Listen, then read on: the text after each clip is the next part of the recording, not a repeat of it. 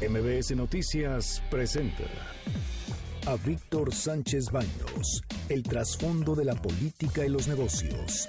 Comenzamos.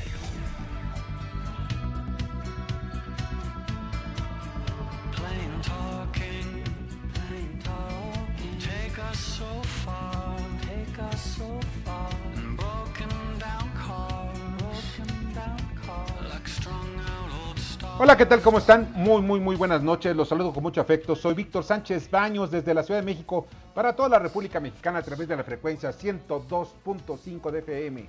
Acompáñanos durante una hora para que juntos, juntos analicemos y discutamos la información de los asuntos de poder y dinero que leerás y escucharás mañana. Sintonízanos también en vivo en streaming en mbsnoticias.com. Ahí vas a ver una cintilla en donde están los cierres de las bolsas y de las monedas en todo el mundo, que por cierto no nos fue tan mal, pero sigue siendo una sigue siendo el coronavirus el factor más importante de inquietud entre los inversionistas en todo el mundo. No hay lugar seguro donde esconderse desde el punto de vista financiero del coronavirus. Ojo, desde el punto de vista financiero, lo mejor es refugiarse en sus casas y pues tener el mínimo, el mínimo de andar en la calle. Está conmigo en cuarentena también, autoimpuesta, Bernardo Sebastián. Hola, ¿qué tal? Muy buenas noches. Aquí, pues, pasando un ratito ya tranquilos. Sí, así es, tranquilo. Y en el estudio está Carmen Delgadillo. ¿Cómo estás? Hola Víctor, Bernardo, muy buenas noches. Debate. Comunícate. Comenta Víctor Sánchez Baños en MBS. Twitter, arroba B. Sánchez Baños y arroba MBS Noticias. Bueno, la información sobre el coronavirus es lo más importante, en no nada más en México, sino en absolutamente todo el mundo.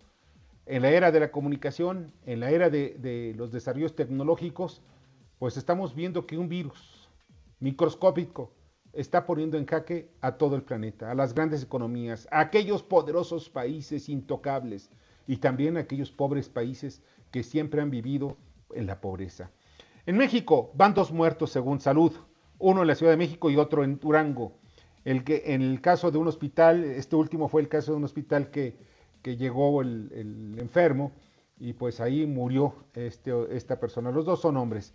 El otro caso de, de, una persona que llegó a un hospital y murió a las puertas, no lo calificaron como, como origen su muerte, obviamente, del COVID-19. Tenemos en total en el país 203 casos confirmados y 606 sospechosos.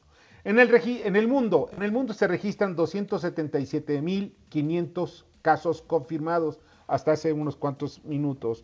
Según la Organización Mundial de la Salud, van 11.485 muertos y 89.700 son recuperados. Sí, las matemáticas no nos fallan. Hay varios de los casos confirmados que llevan en los hospitales semanas. Hay casos también, pues de verdad, tristes porque ya en Italia, Italia es el país que está sufriendo muchísimo este embate del coronavirus, del COVID-19. Eh, varias familias pues están despidiéndose de sus, de sus enfermos mediante pues mensajes a través de tabletas. Después les entregan, después les entregan el cuerpo de su familiar en un féretro sellado. Nada más ven el féretro y después se los lleva el ejército.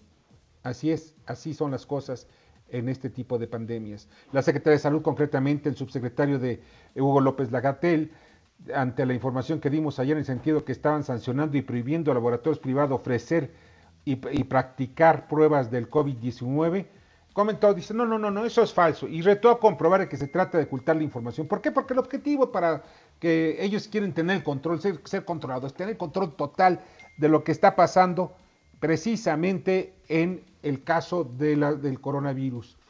Miren, quieren bajar el número de víctimas, quieren bajar el número de, personas que se encuentran enfermas, como si fuera una decisión de gobierno. Hay que ver que el número de personas enfermas quizás sea superior. ¿Por qué? Porque no se le hacen a todos los que llegan con problemas respiratorios graves a los hospitales públicos, se les hace la prueba. Solamente algunos. Y muy pocos se quedan en hospitales. Y lo que todavía es peor, la mayoría se envía a sus casas, con lo cual se convierte precisamente en todo un conflicto gravísimo de contaminación. Pero pues en fin, los que saben son ellos, eso creo, y esperemos que así sea cierto. Y además dice que, se, que, tratamos, que, que trata el gobierno de ocultar información, dicen que no, pero nada más les déjenme decir, solamente hay dos, dos hospitales de gama alta, como el Ángeles y el ABC, que dentro de poco también será el tercero, Médica, Médica Sur, los que están permitidos para hacer ese tipo de pruebas. Otros laboratorios no dan información, según dice López Gatel, la información a la Secretaría de Salud si hay casos positivos. Esto es falso. Acudimos a los laboratorios con un eh, y con un precio menor al de los hospitales de lujo, nos informaron que simplemente tenían prohibido hacer las pruebas por órdenes de la Secretaría de Salud. China, bueno, vamos a tener, por cierto, un reportaje que se hizo en el transcurso de la mañana en varios estados de la República, y esto fue lo que precisamente concluimos. En unos minutos más se los daremos. China disminuye el número de casos nuevos y aunque se mantiene el nivel de personas en estado crítico. Los muertos en este país suman 3.248. Únicamente hoy tres nuevas defunciones. El índice de mortandad es de 4.01%. Italia está en un, nivel muy elevado de muertos, llegó a 4.032. Su índice de mortandad es de 8.57%, el más alto del mundo. Le sigue Irán con 7.29%. ¿Esto qué significa? Que por cada mil eh, enfermos que llegan, 85 mueren. El caso de Irán, por cada mil, 73 mueren. Alemania, algo está haciendo bien, al igual que otros países, como el caso de Corea del Sur. Su porcentaje de mortandad es de solo 0,3%. Y pese a todo, Angela Merkel, la secretaria, perdón, la, la primer ministra de Alemania, pues eh, recibe una serie de, críticas brutales. ¿Por qué? Porque dicen que no está actuando con la energía suficiente. Sin embargo, el país se encuentra realmente aislado, ya no tiene, está en cuarentena. Esa decisión la tomó la primer ministro para evitar que creciera el número de muertos y que su sistema de salud se, colapsara. Lo mismo pasa en Corea del Sur, que en estos momentos de ayer a hoy subió a 1.09 su nivel de mortandad. En Estados Unidos, en California e Illinois están en cuarentena y la ciudad de Nueva York también. Como adelantamos ayer, hoy quedó dar la frontera entre Estados Unidos y México para el paso de personas y únicamente pasarán los casos de urgencia. No se establece, esto queda al criterio de las autoridades migratorias y de, de salud, de salubridad también de Estados Unidos. Sigue el paso de mercancías y el comercio como lo aprobaron, o lo acordaron más bien, Pompeo y Ebrard. Bolivia cierra sus fronteras terrestres y aéreas. Eh, también Cuba cierra sus fronteras excepto a los residentes del país. El presidente de Túnez anuncia el confinamiento de toda la nación debido a esta pandemia. El primer muerto por coronavirus se da en Israel y de inmediato ya encontraron, por cierto, pruebas que tardan unos cuantos segundos, 15 segundos en realizarse y en tener totalmente el resultado 100%, y escúchenlo bien, 100% real. Esto pasa en Israel y pues ellos en estos momentos también tienen pues estos reactivos que seguramente los pondrán en unas semanas a la venta a todo el mundo. Al menos 400 muertos y más de 5.226 hospitalizados en Francia por el coronavirus. Washington registra la primera muerte por ese, por ese factor también. Italia cierra los parques y prohíbe desplazamientos a las segundas casas por, por, coronavirus. Y fíjense porque en el caso de Francia e Italia, o casi muchos países europeos, lo que cuando dijeron, ¿saben qué? Vamos a cerrar fronteras, ya la gente ya no se presenta a trabajar, lo que hicieron muchos fueron a sus casas de descanso en las playas y se fueron precisamente a, dar, a ponerse en las playas. Nada más que aquí hay un pequeñísimo detalle. No se trata de vacaciones, que también lo tenemos que ver en México. No son vacaciones, son confinamientos para evitar contagios. Están en la calle y representa un alto riesgo. La Comisión Europea ha, puesto, eh, ha propuesto suspender temporalmente la aplicación del Pacto de Estabilidad y Crecimiento, el conjunto de normas fiscales comunitarias abriendo así la puerta para que los gobiernos puedan elevar su gasto público todo lo necesario, absolutamente todo lo necesario eh, para combatir la propagación del virus y mitigar sus consecuencias económicas. Ferrari, esta empresa icónica dedicada a la fabricación de automóviles, estudia cómo fabricar equipos de respiración para los hospitales. Son pocas las empresas, imagínense ustedes, son chinos los que están haciendo estas, fabricando estas, estas, este tipo de, de respiradores mecánicos. Hay carencia en el mundo de varios, varios implementos hospitalarios. Todo lo que se necesita, como son mascarillas, mascarillas para hospitales, no de las que se están utilizando en estos momentos en la calle. También hace falta geles, pero especiales para limpiar hospitales y desinfectarlos. Hacen falta respiradores, hacen falta también sistemas completos que son camillas que, están cubiertas, que son pequeñas cápsulas, para evitar que se den contagios en el traslado de enfermos entre sus casas y los hospitales. No hay.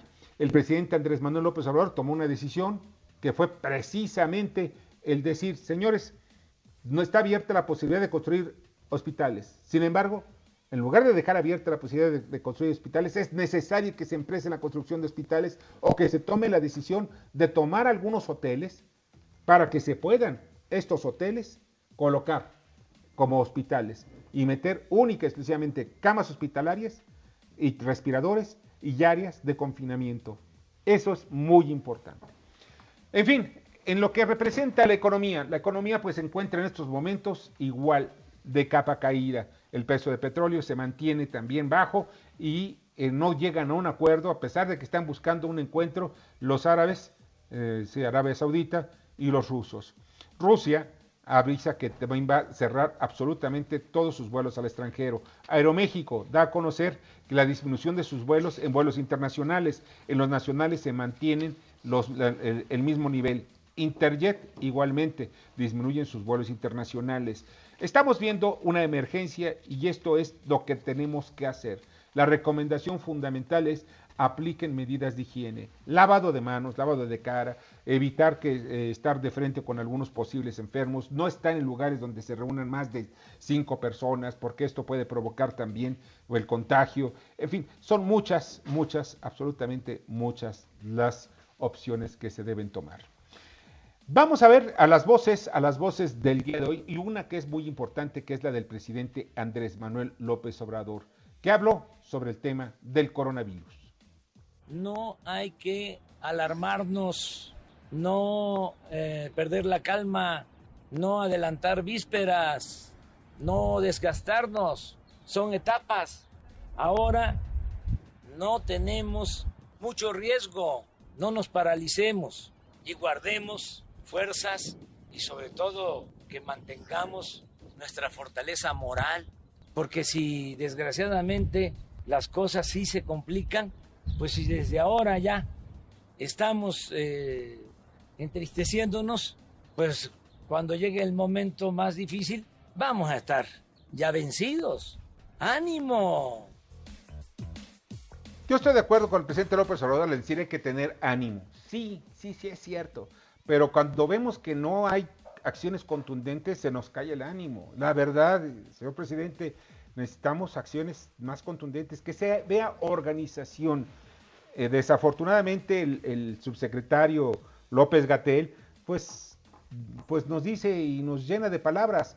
Cuando estamos viendo a aquellos que están, tenemos información de personas que acuden a los hospitales porque piensan que lo tienen, porque tienen los síntomas del coronavirus, esos síntomas que se han difundido, que ha difundido el mismo subsecretario de, salud, y saben, no los atienden. No, no, no, vete a tu casa. Si te sientes peor, regresas. No, ese es un asunto bien delicado. No se puede permitir que se maneje con indolencia a muchos enfermos, porque esa persona que acudió al hospital, pues pudo haber eh, contaminado a otras personas que estaban en las salas de espera.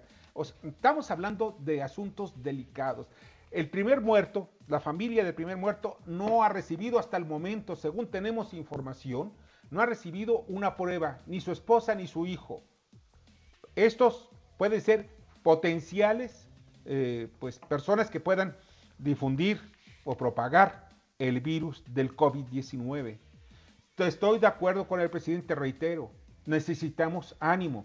El presidente tampoco puede mostrar una imagen de derrota y no la debe mostrar, pero sí es importante que se vea. Si está diciendo la Secretaría de Salud, ya, ya párele, reuniones no, ni tampoco mítines, ni mítines políticos, ni de ninguna especie, lo entendemos, vamos a hacerlo, no ponernos en riesgo. Sin embargo, se continúan los mítines políticos. No estamos en campaña, Estamos en una emergencia. Miren, ya está en la línea telefónica y le agradezco much- muchísimo el doctor Pablo Francisco Oliva, epidemiólogo, investigador de la UAN Xochimilco. Pablo, ¿cómo estás? Muy buenas noches. Buenas noches. Buenas noches, Víctor. Oye, mira, yo tengo, como todos los mexicanos y quizá todos los seres humanos, infinidad, infinidad de dudas y de preguntas sobre este virus y cómo nos va a pegar. Yo soy de la idea que estamos, todavía no vemos, no vemos lo, lo, lo, lo, más grave, o sea, la cresta de esta, de, de esta crisis sanitaria, no la estamos viendo ni la, está, ni la ha visto el planeta todavía, sino que estamos por verla. ¿Estaré en lo Exactamente. cierto? ¿Sí? Bueno, bueno, sí, ¿Me ¿Sí me escuchas, Pablo? ¿Estaré lo en lo escucho, cierto? Sí. perfecto. ¿Sí me bueno. escuchas? Sí, sí, lo está- sí. Sí, estaré en lo cierto en que esto estamos todavía no entramos a la cresta, lo más grave de esta pandemia. Pues sí, porque apenas estamos viendo una, si tú, bueno, para nosotros fijar cuáles son las fases de la epidemia, tenemos que ver dos cosas. Primero, cómo se está dando la transmisión y segundo, cuántos casos hemos tenido. Y bueno, de una semana para acá hemos pasado casi de 56 casos a actualmente tenemos eh, 203 casos confirmados, de los cuales tenemos 606 casos sospechosos. O sea, los casos sospechosos son los que potencialmente, si llegasen a tener la prueba confirmada, serían casos confirmados. Sin embargo, Claro. todavía no tenemos un crecimiento tan exponencial como para decir este, que ya vamos a entrar a una segunda o tercera fase. Ahora bien, las fases no es tanto por el número de casos, sino porque, por ejemplo, la fase 1 es todos aquellos casos que nosotros podamos todavía seguir trazando y confirmando cuál ha sido su cadena de contagio. Cuando Claro. nosotros ya no tengamos la capacidad para poderlo seguir, se ent- entre la fase 2, que es cuando empezamos a estudiar más bien brotes eh, comunitarios, porque entonces ya crecieron los casos en donde hay transmisión persona a persona y es va a ser más difícil eso. Entonces ahorita precisamente por eso es que estamos, o bueno, se está tratando de adelantar las medidas, por ejemplo esa de no reuniones, lo que tú comentabas hace rato. Sí. Ahora bien, eh, estoy viendo lo de las fases, pero como que las fases al estilo mexicano son más laxas que las fases que están tomando países como Alemania y Corea del Sur, que pues tienen un índice de mortandad muy bajo. Y ellos tomaron decisiones drásticas, cierre de fronteras, para empezar, Bueno, y que la gente Bueno, cierre las fronteras y en el caso de Corea, tamizaje poblacional intenso, masivo. ¿Qué es tamizaje es. poblacional? La búsqueda intencionada de casos. Eh, hay que acordar que existen dentro de toda la gama de eh, casos, por ejemplo, hay algo que se llama portador asintomático, es decir, aquella persona que no necesariamente tiene los síntomas, pero que, es- que tiene el portador del virus. Y sobre todo otra cosa, que hay gente que puede tener un acu- acuérdate que es hasta 14 días el periodo de incubación, pero puede llegar hasta los 5 o 7 días en donde esta persona se pueda considerar potencialmente contagiante. Entonces, en Así ese es. sentido tenemos que tener mucho cuidado. En México se ha tratado de implementar a través eh, del sistema de vigilancia de influenza Sí. este, la búsqueda intencional de casos, pero solamente se han hecho 132 pruebas, 182 pruebas. Entonces, pues... Oye, cuando sí pueden haber miles de contagiados. Exactamente. Falta identificar cuál es la tasa de no, de no sintomáticos que puedan contagiar, por ejemplo. Sí. Ahora bien, ¿qué es lo que podemos hacer? O sea, el gobierno estaría, el gobierno de México estaría obligado ya a tomar medidas desde ahorita que todavía de alguna manera no están saturados los servicios de salud, donde no están saturados los hospitales y no se han colapsado, que eso es lo más importante. Mira, Tomar ya hay hay- ahí hay dos cosas importantes. Uno sí tiene que ver las decisiones que toma el gobierno y cómo se atiende, pero también la población. O sea, la población tiene una gran responsabilidad en el sentido estricto de que tenemos que tener una autorresponsabilidad personal y social. ¿En qué sentido? En el sentido de que si, por ejemplo, en este caso tengo síntomas respiratorios, antes de ir a acudir Sí. al hospital, verificar a que me haga un tamizaje un médico general, que precisamente ellos tienen, están capacitados para verificar cuál es el síntoma cardinal y sobre eso tratar de derivarlos a los hospitales. De ser así, entonces pudiésemos no saturarlo. Entonces hay dos, hay dos partes, hay dos actores. Uno el gobierno en donde tiene que implementar la estrategia para poder Sí. atender a los casos potenciales o reales y la estrategia en donde la población tiene que tomar las medidas de prevención para también no saturarlo. Que lo que, ¿Qué es lo que pasó en España? ¿Qué es lo que pasó en Italia? No le hicieron caso ni el gobierno ni la población. O sea, porque aquí es como dijéramos, junto con pegado. Uno no puede hacer si el otro tampoco actúa. Hola, ¿qué tal? Buenas noches, Pablo. Hola, Bernardo. Entonces, Hola, Leonardo. muchos hemos pensado que también esto puede ser como que están tomando el tiempo muy tranquilo y pues no tenemos suficiente tiempo. Estamos eh, todavía pensando en entrar en cuarentena a la, a la gente. ¿Podría afectarnos o ya estamos tardíos para entrar a cuarentena? Mira, por el número de casos reportados todavía no. El punto es que el gobierno realmente esté preparado para cuando tenga que declarar la fase 2. Incluso potencialmente ya estuviésemos en fase 2, pero quien lo tiene que declarar es el gobierno. De ser así, ellos ya deberían de haber tomado esas, ¿cómo se llama?, decisiones a nivel federal y a nivel local. No hay indolencia. Y bueno, es difícil saberlo porque, bueno, hay que ver cuál es la estrategia, porque están haciendo esta, esta estrategia a nivel federal. Oye, porque si Eh, estoy viendo un Donald Trump que toma decisiones drásticas, yo pienso que ellos tienen mucho mejor información de sus servicios de inteligencia, que son muy amplios, muy, muy, muy estructurados y que tienen muchos años. No, no, no es como el CISEN de, de, de México, ni, ni tampoco de los eh, espías o de los analistas de, de, oficina o de buró que tenemos en México, sino estamos hablando de espías que se meten en varias partes y que están haciendo análisis y, y escenarios que pues algunos de ellos podrían ser hasta desastrosos. Sí, pero hay que recordar que no solamente es eso, también se trata de voluntad política. Incluso Estados sí, sí. Unidos, tú mismo lo has dicho, hay un Donald Trump que no le hizo caso al inicio, se tardó aproximadamente tres semanas en lo que reaccionó también a la epidemia y por eso tuvo ese problema. Claro. Esperemos que México no tenga ese problema y entonces nuestros responsables sanitarios tomen realmente las medidas en el momento adecuado, si es que todavía estamos en una fase en la cual podemos controlar esta situación. Oye Pablo, no sabes de veras cuánto te agradezco que hayas estado con nosotros esta noche y nos hayas dado esa explicación. Muchísimas gracias. No, un, honor para est- eh, el, el estar platicando con ustedes sobre este tema. No, qué amable eres. Muchísimas gracias. Para mí es un honor tenerte en el programa. Muchas gracias. El doctor. Pablo Francisco Oliva, hasta luego que la pases bien, el doctor Pablo Francisco Oliva, epidemiólogo, investigador de la UAN Xochimilco. Y vamos a una breve corte y al regresar vamos a estar platicando con Adriana García Cortés, directora del centro Solucer, eh, para ver cómo se está enfrentando el temor, porque hay miedo también sobre el COVID-19, y con Silvia N, sobrecargo sobre las medidas de salud en las aerolíneas. Vamos con Mario de Constanzo. Adelante, Mario. Víctor, buenas noches. Un saludo a ti y a todo tu auditorio. Hoy concluye una semana que ha sido desastrosa para México. Una semana desastrosa en muchos sentidos. Los indicadores económicos, el precio del petróleo, la mezcla de exportación, el tipo de cambio, la Bolsa Mexicana de Valores, todo ha resultado negativo. Lo que llama la atención es que México, pues yo te diría que es de los únicos países del mundo que todavía no ha anunciado un plan contracíclico para hacer frente a esta crisis ocasionada por el petróleo, ocasionada pues por esta pandemia mundial del eh, llamado coronavirus. Llama la atención que países como Estados Unidos, Canadá, Alemania, Francia, incluso países tan pequeños como El Salvador, ya han desarrollado programas que eh, tienden a mantener el empleo.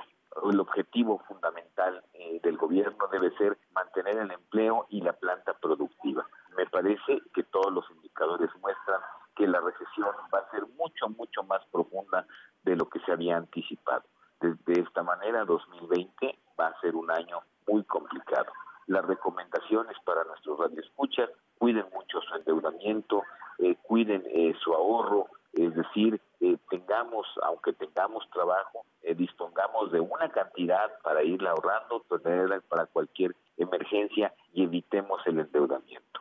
Cuidemos pagar a tiempo nuestras tarjetas de crédito, no incurrir en gastos innecesarios, porque el 2020 se ha perfilado como uno de los años más complicados de la economía mexicana, yo te diría de los últimos 40 años. Ese sería mi comentario. Muy buenas noches, Víctor, y un saludo a ti y a todo tu auditorio. Escuchas a Víctor Sánchez Baños. Vamos a una pausa y continuamos. Víctor Sánchez Baños en MBS Noticias. Continuamos.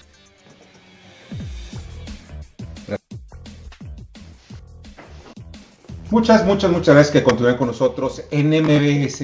Y miren, pues una nota que estamos recibiendo en estos momentos en el sentido de que hay una tienda una tienda de muebles en Tultitlán que está siendo saqueada. Todavía estamos en estos momentos viendo qué es lo que se trata porque realmente es eh, un asunto grave. Y pues están llegando con un pretexto, pues delincuentes. También el día de ayer eh, se ocurrió, ya circulando en redes sociales, un video donde unos sujetos llegan a una tienda departamental, chocan con una camioneta, atropellan a una señora que estaba haciendo el aseo y saquean precisamente esa tienda, todo lo que cupo y algo más en, la, en su camioneta. Estamos viendo este tipo de asuntos, todavía no, no nos dicen qué es lo que pasa realmente y qué se va a hacer. En fin, necesitamos seguridad. Ya está en la línea telefónica, le agradezco muchísimo a Adriana García Cortés, directora del centro Suluser. eh, ¿Cómo estás? Muy buenas noches, Adriana. Hola, Víctor, buenas noches. Qué gusto tenerte. Oye, Adriana, ¿qué es lo que, eh, cómo enfrentar el temor al COVID-19? Muchas personas no pueden dormir, otras les cuesta el trabajo conciliar el sueño o están con angustia y ansiedad. ¿Cómo, ¿Qué podemos hacer para poder solucionar estos problemas de temor? Bueno, lo primero que hay que entender es que eso es un tema de ansiedad, ¿no? La ansiedad viene ante la incertidumbre. La incertidumbre nos va a decir, eh, aguas, hay peligro, no sabemos de dónde, no sabemos eh, cuál es el peligro, no sabemos qué ni cuándo, pero nuestra mente nos dice y nuestro cuerpo nos dice algo malo va a pasar. Entonces, Sí, así es. lo primero que debemos de hacer es informarnos. Informarnos cómo con fuentes fidedignas. Fuentes que estén avaladas, por ejemplo, en este tema en particular, sobre todo por Secretaría de Salud o por la Organización Mundial de la Salud. Esa va a ser la primera recomendación. Vamos a dejar de sobresaturarnos de información que las cadenas de WhatsApp, los mensajitos, los memes, hay que dejarnos de sobresaturar de información. ¿Por qué? Porque si no, no dejamos descansar tampoco al cerebro. ¿Y qué sí vale la Claro. pena? Lo que sea avalado y que sean fuentes fidedignas y que nosotros podamos consultar sabiendo que es información que me va a decir eh, la verdad y que va a cuidar sobre todo de mi salud. Ujú. Entonces, Ahora bien, todo esto, eh, ¿cómo lograrlo? Porque sí suena muy bonito, pero pues no es nada fácil. ok, bueno, nosotros, por ejemplo, en Solucer incorporamos una línea de apoyo eh, ciudadana, es una parte de iniciativa privada y nosotros lo que estamos Sí. haciendo es recibir llamadas telefónicas para atender todas las incertidumbres, todas las este, preguntas que pueda tener la gente. Por ejemplo, ¿en dónde me puedo hacer la prueba? ¿No? Me tengo que hacer la prueba, Claro. tengo que acudir a un centro de referencia, tengo que acudir a un médico, estoy en peligro, no estoy en peligro. Todas estas preguntas nosotros pusimos un, una línea para poder ayudarlos a, resolver, a responderlas de la manera más acertada y basándonos siempre en información, te digo, tanto de Secretaría de Salud como de la OMS. Lo mismo, por ejemplo, nosotros hacemos una síntesis de todos los manuales, de todos los protocolos y lo compartimos en redes sociales, en Solucer MX, en Facebook, en Instagram, y ahí podemos, este, ahí pueden tener esa información como mucho más digerida. Nos hablaba hoy en la tarde un señor que nos comentaba que había eh, asistido a su médico particular, que le había dado un tratamiento, pero marcaba para corroborar que el tratamiento del médico fuera el adecuado. Entonces nosotros lo apoyamos con ciertas preguntas para ver si estaba en riesgo, si no, y si valía la pena o no realizarse la prueba. Todo esto es de manera particular para cada persona. No podemos asumir que todos los casos van a ser iguales. Es por eso la línea que buscamos Sí. ayudar y apoyar a la línea que puso la Secretaría de Salud, que está presentando sobresaturaciones, etcétera. Entonces, como iniciativa privada, nosotros estamos buscando aliviar un poco esa sobresaturación. Ahora bien, eh, este, este apoyo a cualquier hora, a las 24 horas, pueden marcar tu teléfono, el teléfono de solución. ¿Cuál es el teléfono? Bueno, el teléfono es el 55 91 80 43 44. Los voy a volver a, repetir. El 55 91 80 Sí. 43 44. Y de entrada va a estar funcionando de lunes a viernes, de 9 de la mañana a 6 de la tarde. Si vemos que hay Sí. mucha mayor demanda, vamos a ampliar los horarios. Por el momento es de lunes a viernes de 9 a 6. Hoy fue el primer día. Hoy registramos una muy buena demanda y una muy buena cantidad de, llamadas, entonces estamos valorando si la abrimos, pero de entrada de lunes a viernes de 9 a 6 de la mañana, de la tarde. Pues perfecto, Adriana, pues cuando menos eh, tenemos una línea de apoyo porque eso es importante y lo está dando la sociedad. Esa es la clave de todo, la sociedad es la que se está movilizando. Adriana, te agradezco mucho que hayas estado con nosotros. Bueno, pues también la, la parte de intervención en crisis psicológica, ahí también todas las personas que están contestando las llamadas son psicólogas, o sea, tienen licenciatura en psicología y están entrenadas, tanto en el tema médico como en intervención en crisis. Entonces, lo que podemos ayudar también es disminuir el tema de ansiedad por la información que nosotros les vamos a brindar o por una intervención en crisis que darían nuestras especialistas. Sensacional. Pues yo creo que mucha gente va a estar con ustedes buscándolos porque hay mucha gente muy angustiada. Hay muchas personas que están angustiadas y no, no las culpo porque realmente se sienten desprotegidas. Adriana, muchas gracias. Muchísimas gracias a ti, Víctor. Estamos al pendiente y pues esperamos las llamadas para poder ayudarlos de la mejor manera. Así será, seguramente. Adriana García Cortés, directora del centro Solucer. Y vamos, vamos a una nota que nos realizó Fernando Motsuma, precisamente sobre las pruebas. Vamos a ver qué nos dice.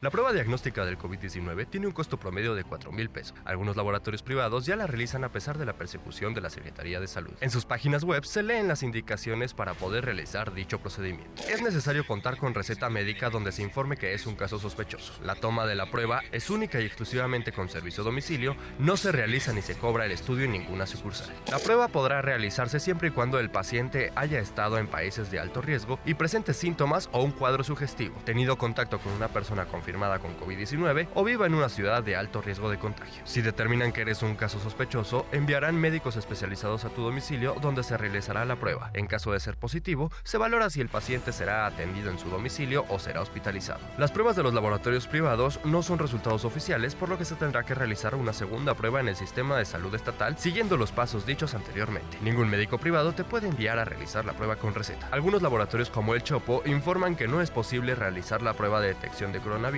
pues de acuerdo con la Secretaría de Salud, por el momento y por parte de los laboratorios privados, no es posible realizar la prueba en la detección de coronavirus. El procedimiento en la mayoría de los casos consiste en tomar una muestra de la garganta o nariz con un hisopo. PCR, por sus siglas en inglés, es la prueba biológica molecular diagnóstica en la que se detecta el código genético del virus. Las pruebas tienen distintos controles de calidad que permiten determinar si la muestra es positiva o negativa. Para realizarla se emplean esputos u otras secreciones respiratorias que se obtienen por mecanismos como aspirados o lavados La situación del brote de COVID-19 es emergente y está cambiando rápidamente, por lo que se deben consultar continuamente los protocolos a seguir en los sitios oficiales. Bueno, pues hay un aspecto que es importante ver sobre las pruebas. Debemos ir a instituciones que tienen prestigio porque de alguna manera pueden caer en manos también de charlatanes. Y en estos momentos de crisis hay mucho charlatán, hay mucho abusivo.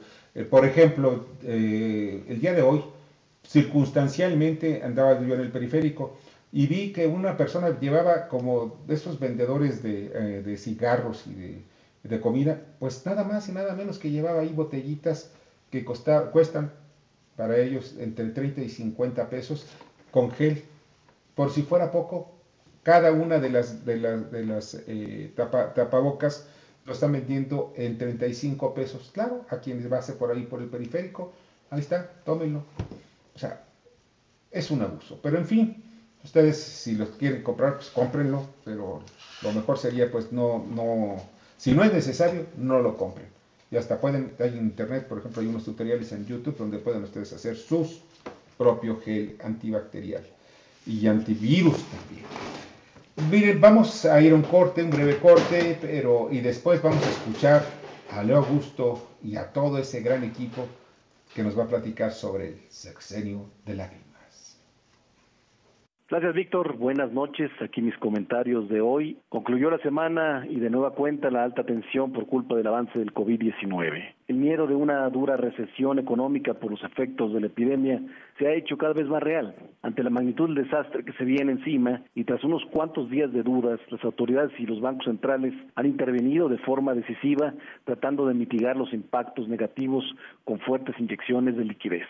Sin embargo, los apoyos anunciados siguen sin tener un impacto directo o inmediato en los mercados financieros o cambiando o sin cambiar el ánimo de los inversionistas que siguen en pánico tras ver que día con día aumentan los contagios y las muertes en todo el mundo. A pesar de todo eso, a- eh, observamos algunas señales positivas en, los, en los mercados financieros en el cierre de la sesión de hoy. La rentabilidad de los bonos gubernamentales, que por momentos hicieron reaparecer el fantasma de la crisis del crédito, se rebajaron. El precio del petróleo suavizó su caída al cierre de la jornada y las bolsas europeas cerraron la semana sin daños de fuerte envergadura pese a las pérdidas completas. En particular, el peso mexicano acumuló 14 sesiones seguidas de depreciación en línea con la fortaleza generalizada del dólar, mientras que la bolsa mexicana ligó su cuarta caída consecutiva. En el caso de la moneda mexicana, finalizó en un mínimo histórico después de que se intensificara la presión por la decisión del Banco de México desde hace rato de recortar su tasa de fondeo en una reunión extraordinaria en 50 puntos base y dejarla en 6.5%. Se consideran los riesgos para la inflación, la actividad económica y los mercados financieros derivados de la pandemia. La decisión fue por mayoría. Una integrante del, grupo de Banjico votó por un recorte incluso todavía mayor de 75 puntos base. Además, el recorte de tasas anunció una serie de medidas para favorecer el crédito y dar liquidez al mercado cambiario, como créditos en dólares, mayores permutas de bonos gubernamentales, entre otras. Seguirá siendo la lucha entre los gobiernos y los bancos centrales para tratar de calmar a los mercados financieros que consideramos todavía están viviendo los peores momentos. Hasta aquí mis comentarios del día de hoy, Víctor. Que tengan buen fin de semana. Escuchas a Víctor Sánchez Baños. Vamos a una pausa y continuamos. Víctor Sánchez Baños en MBS Noticias. Continuamos. Muchas, muchas, muchas gracias que continúen con nosotros en MBS. Y pues nuestra gustada sección de y la gustada, y no solamente gustada, sino también muy, muy, muy, muy circulada, porque ya he estado viendo que en los foros de WhatsApp cómo circula el sexenio de lágrimas. Y ya están en el estudio y le agradezco muchísimo. Le Augusto, ¿cómo estás? Buenas noches. Buenas noches, Víctor. Aquí confinados para por aquello del no te. sí, también. Y Kimberly, Kimberly Zafra, ¿cómo estás? Muy bien, Víctor, un gusto estar con ustedes, gracias. Oye, ¿y qué tenemos hoy en esa gustada radionovela llamada Sexenio de Lágrimas? Una paráfrasis de la maestra Elvester Gordillo que decía, más vale una sana distancia a un distanciamiento. y que es, el distanciamiento es, es muy emocional, ¿no? Es muy emocional. La sana distancia podría ser física. Y la Ay, otra pero yo siempre quiero a mis hijos conmigo. Ah, porque eres muy sobreprotectora, ¿eh? Ya me di Ay, cuenta. sí, no me importa, pero juntitos aquí, mi amor. Mm. Ay, voy, madre, tranquila, que está hablando Víctor. sí, pobrecito, ya los tienes inflados los, los cachetes de tantos pellizcos que le das. Ay, sí, pero es que yo los adoro, esos muchachos. Ay, son mi vida. Me estás dejando en mal. Todas mis Sí, sí, los ¿qué dejan mal. decir? Que estoy todavía con mi mami. No, no, no, que tiene más mucho cariño la mami. ¿Ves? Oye, ¿qué les parece si escuchamos esa radionovela? Corre, videotape. Loción de los siete fachos presenta su radionovela favorita, Sexenio de lágrimas. con lo más mejor del quehacer político nacional. Hoy le venimos ofreciendo Sana distancia.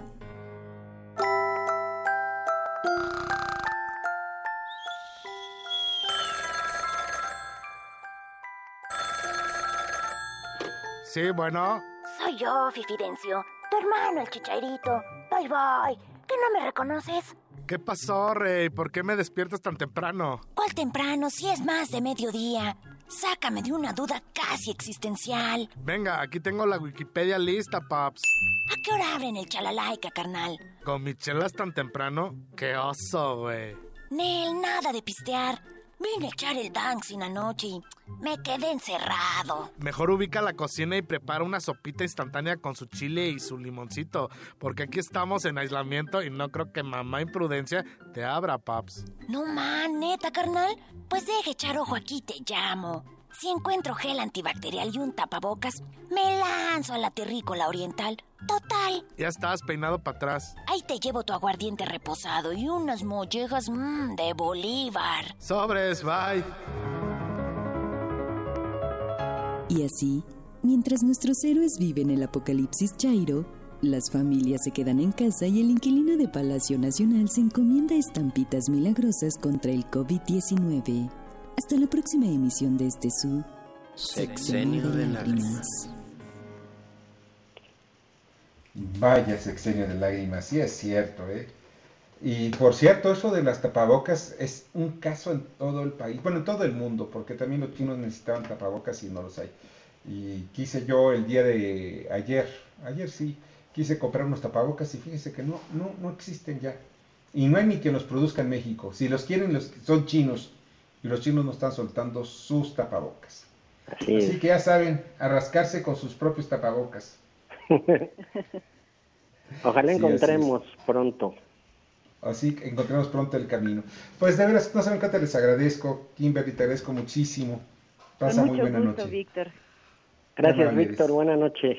Un fuerte abrazo, Leo Augusto. Buenas noches. Y nosotros vamos a un breve corte y regresamos precisamente con pues una cápsula que pues, les gusta muchísimo, que es Arturo Trejo en las crónicas de banqueta y también con Daniel Paulino. Escuchas a Víctor Sánchez Baños. Vamos a una pausa y continuamos. Víctor Sánchez Baños en MBS Noticias. Continuamos. Muchas, muchas, muchas gracias que continúen con nosotros en MBS. Y pues vamos a las crónicas de banqueta. A ver qué nos tienen el día de hoy. Arturo Trejo.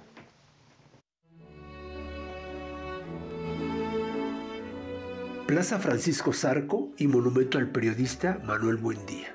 Ubicada en Paseo de la Reforma y Francisco Zarco, en la colonia Guerrero de la alcaldía Cuauhtémoc, muy cerca, a un costado de la iglesia de San Hipólito, en la cual hay un mural de arte urbano de 55 metros de largo para conmemorar a los periodistas asesinados en México.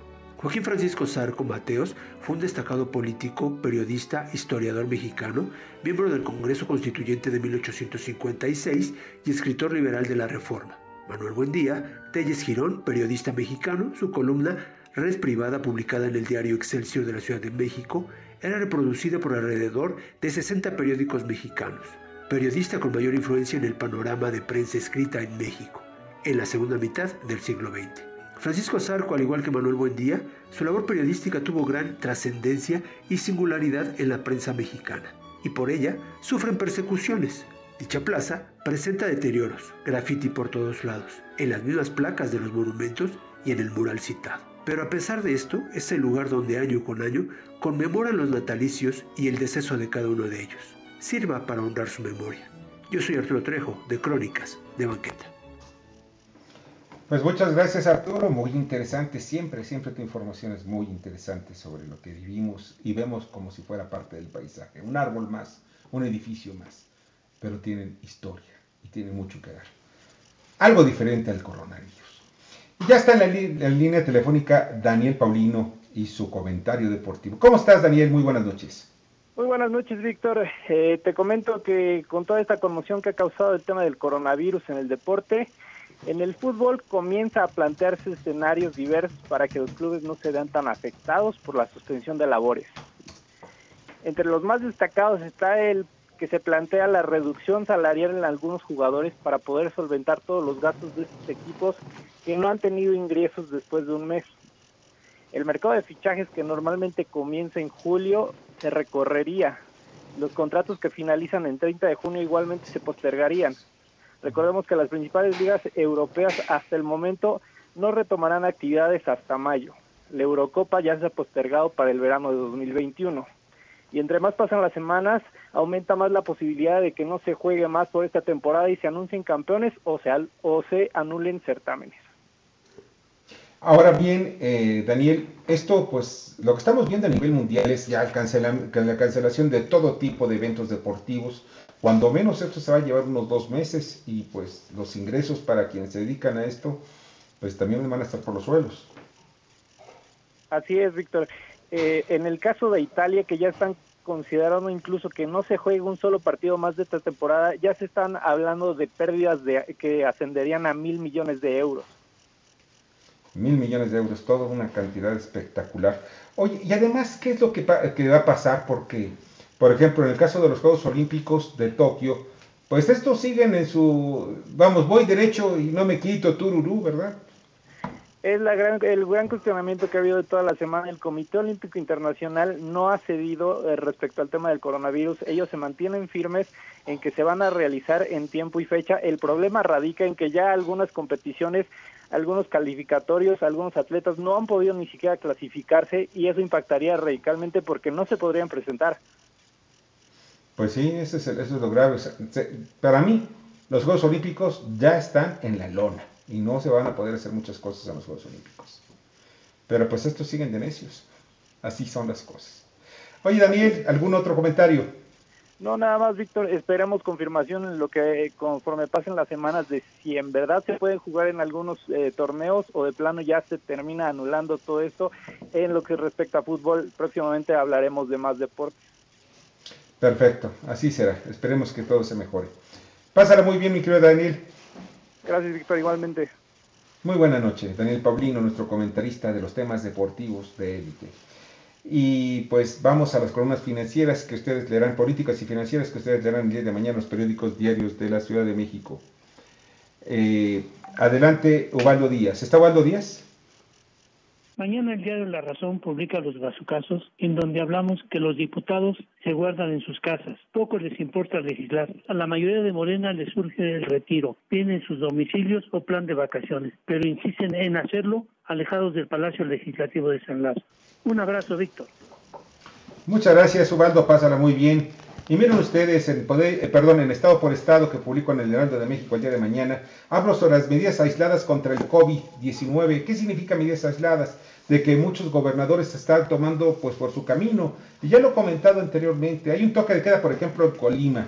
Pues eh, no, no, el, gobernador tomó la decisión de que ya nadie salga de- de sus casas, hay, unas, hay medidas de aislamiento social y se restringe el libre tránsito. En Yucatán se determinó el cierre de bares, restaurantes, santos, así como zonas arqueológicas como Chichén Itzá. Y en Tabasco se cancelaron también los actos masivos, incluso las giras y los actos públicos, todos aquellos que puedan ser también de influencia política. En Jalisco, el gobierno de Enrique Alfaro destinará mil millones de pesos para salvar 123 mil empleos. El 25 de marzo abrirá una plataforma para que los comerciantes formales o no y agricultores soliciten apoyo económico. En Baja California Sur, quien canta victoria también, pues porque no tiene un solo de los, uno solo de los casos confirmados. En Sonora, la gobernadora Clau- Claudia Pavlovich ordenó el 50% de descuento en los pagos de impuestos sobre la nómina para MIPINES, 100% de descuento en los impuestos de hospedaje, prórrogas para el pago de trámites vehiculares y licencias de alcoholes. Suspendió los actos de fiscalización estatales y contará con 1.300 millones de pesos para apoyar a contratistas locales. Omar Fayad en Hidalgo construyó en unos cuantos días un hospital inflable y está preparado para recibir enfermos del COVID-19 está listo también para construir más. En Chiapas, empresarios de la Coparmex se declararon insolventes para enfrentar la situación económica producto de la pandemia. Y en fin, mañana, por cierto, eh, mañana, perdón, pasado mañana domingo, se va a llevar a cabo en California la instalación de una consulta pública por la, eh, pues porque ya se construyó ahí una cervecería de Constellation Brand, pero saben una cosa, no la quiere mucha gente. Ya está con nosotros Ana Dalid, eh, la periodista de estilo de vida en su sección Sibarita. ¿Cómo estás, Ana? ¿Me escuchan? No, parece ser que no está en la línea. No. Bueno, les comento también en otro sentido, también las notas, las notas importantes desde el punto de vista eh, económico. Miren ustedes, eh, el dólar, que es algo que muchos estamos viendo ahí como uno de los, de los indicios o uno de, lo que estamos padeciendo en estos momentos, da, da ciertos aspectos que, que, preocupan muchísimo. De acuerdo a Banamex, cerró la cotización esta noche en 25 pesos con 11 centavos, porque el dólar sigue vivo, o sea, no está, cierra a las 3 de la tarde como los mercados financieros o bursátiles, no, no, no, sigue vivo. También tenemos otra información, da positivo en prueba de coronavirus Enrique Bonilla, presidente de la Liga MX, de, eh, de Liga MX, el directivo de fútbol mexicano dijo que no ha presentado síntomas graves, y este, pero estará en cuarentena. Y ya está en la línea telefónica Ana Dalí. ¿Cómo estás, Ana? Muy buenas noches. Hola, Víctor, no me escuchaste. ¿Quién sabe no, qué no pasa? te escuchaba. Me da mucho gusto saludarte y quiero hacer una reflexión sobre todo este asunto del coronavirus. Y en mi sección Sibarita hoy eh, les agradezco en el día de mi cumpleaños. Voy a. Ah, felicidades, sí es cierto. Te mandé una felicitación por WhatsApp, pero felicidades. Ah, sí, que muchas- seas siempre muy feliz y que tengas muchísimos más cumpleaños Pues llena, llena de felicidad, salud y bienestar. Gracias, muchísimas gracias. Ya festejaremos. Y bien, Así queridos escuchas, les quiero hablar de lo siguiente y hacer la siguiente reflexión. Hoy quiero mandarles un mensaje de esperanza y de alegría. El mundo está viviendo momentos difíciles en donde cabe reflexionar sobre nuestra naturaleza, sobre nuestros valores perdidos y sobre el abuso que hemos cometido de manera irresponsable hacia nuestro hogar, la tierra. Se dice que los chinos provocaron esta epidemia, pero en realidad todos hemos participado de una u otra manera. Esto nos invita a aceptar que la responsabilidad que tenemos hacia nuestro planeta y nuestros semejantes realmente es que nuestro planeta es importante y tenemos que hacer válido lo que vale como es la familia, los amigos, la naturaleza y sin duda nuestra salud que ahora está vulnerable y hace sentirnos frágiles y prescindibles. Dicen que en momentos de crisis hay oportunidades y sin duda tenemos la oportunidad de reivindicarnos, de reflexionar y de cambiar las cosas que valen la pena. Realmente vale la pena que pongamos atención en esto. Eh, el dinero, lo que conocemos como éxito, realmente no es lo importante. Lo importante es que volvamos y los invito a cuidarnos, a querernos y a respetarnos. Hoy tenemos la gran oportunidad de comenzar una nueva vida. Escuchen, obedezcan y actúen. Y tomen conciencia que sí hay que cuidarnos. Hoy me avisaron que un niño llamado Matías Aduna, un bebé, sí tuvo coronavirus, sí estuvo muy enfermo en el hospital y no siempre con temperatura. Hay gente que no tiene temperatura y tiene coronavirus. Entonces, estemos en nuestras casitas, eh, unidos eh, con la familia, con los amigos y vamos a cuidarnos y a cuidar a nuestro planeta. Hoy en Sibarita les deseo un buen día y un recatado fin de semana. Cambiemos Así el será. mundo y pues feliz fin de semana en casita. Así será, Ana. Muchas gracias, muchas gracias por tu comentario, es alentador. Precisamente en cierre de día, en cierre de fin de semana, en estas noticias también tan, tan impactantes. Pásala muy bien y muchas gracias, Ana. Ana Dalí, periodista de estilo en su sección. Y pues ya nos vamos. Les agradezco muchísimo que han estado con nosotros en MPS. Muchas gracias en la producción a Jorge Romero, en la información a Carmen Delgadillo, en la redacción Fernando Moxuma, en los controles seguramente está Michael Adador ya jugando fútbol, listo para ver qué es lo que pasará en el fútbol virtual y en el América virtual. Muchas gracias Bernardo Sebastián. Pase muy buena noche, feliz fin de semana. Y pues yo soy Víctor Sánchez Baños, deseo que pasen una noche extraordinaria y un fin de semana mucho mejor. Las opiniones vertidas en este programa son única y exclusivamente de estricta responsabilidad de quien las expresa. MBS Noticias presentó a Víctor Sánchez Baños, el trasfondo de la política y los negocios.